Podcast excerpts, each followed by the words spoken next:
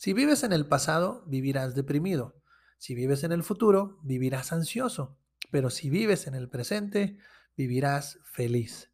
Hola, soy tu anfitrión Jaciel García y este es el podcast de 3 minutos. Un podcast de superación personal en el que encontrarás consejos e ideas prácticas en tan solo 3 minutos que te ayudarán a vivir una vida mejor.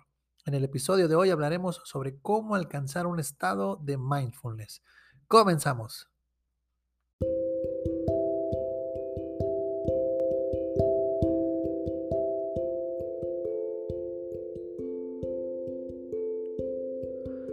Mindfulness es la capacidad de estar en el presente. Y aunque no lo parezca, la gran epidemia de estrés que vivimos en la actualidad es derivada de que hemos perdido dicha capacidad. Sufrimos tanto por el pasado y nos estresamos tanto por el futuro que nos perdemos de los maravillosos regalos que el presente tiene para nosotros. Por esa razón hoy te quiero compartir tres cosas que debes hacer para llegar a un estado de mindfulness. Número 1. Resuelve tu pasado. Las heridas de la piel, la carne y los huesos sanan con el tiempo, pero las heridas del alma, si no las atendemos, pueden durar para siempre. Resolver tu pasado implica sanar dichas heridas y dejarlas atrás. El perdón es la mejor medicina para hacerlo. Te recomiendo practicar el siguiente ejercicio. Escribe una carta pidiéndole perdón a todas aquellas personas que hayas lastimado. No necesitas enviarla, aunque si lo haces es mucho mejor. Después, escribe una carta otorgando perdón a todas aquellas personas que te hayan lastimado.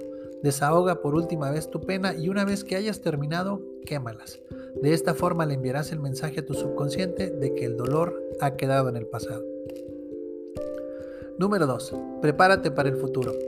Las personas que están preparadas no se estresan demasiado por el futuro. Cuando has desarrollado tus habilidades, tienes seguros, planes de contingencia y ahorros para los imprevistos, el futuro parece mucho más tranquilo. Las personas que se estresan demasiado por el futuro y en consecuencia se pierden lo bonito del presente son aquellas que no se han preparado. Revisa el siguiente checklist y verifica qué tan preparado estás. Si perdieras tu trabajo, ¿cuentas con habilidades que te hagan atractivo para el mercado laboral? ¿Cuentas con seguro médico y tienes asegurados tus bienes? En caso de una emergencia, ¿tienes un plan sobre lo que tienes que hacer y tu familia lo conoce? ¿Tienes ahorros para soportar al menos seis meses sin recibir ingresos?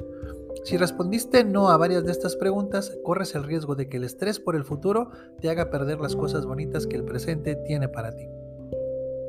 Y número 3, disfruta el presente.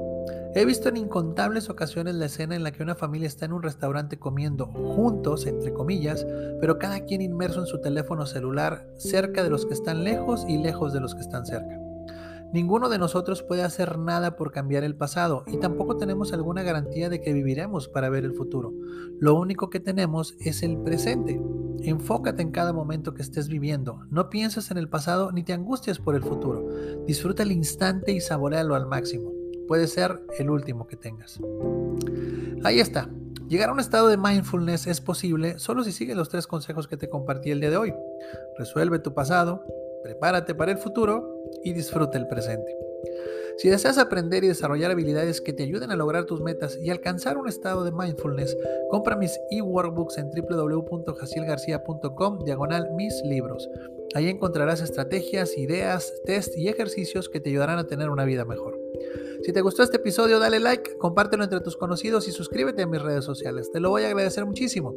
¿Quieres una conferencia o taller en vivo o en línea llena de energía que deje a tus colaboradores motivados? Contáctame. Y si aún no tienes mis libros Actitud de Triunfador y Motiva Acción, cómpralos en mi sitio web www.jacielgarcia.com. Se despide tu amigo Jaciel García y recuerda, lo primero que debes hacer para alcanzar tus sueños es despertar.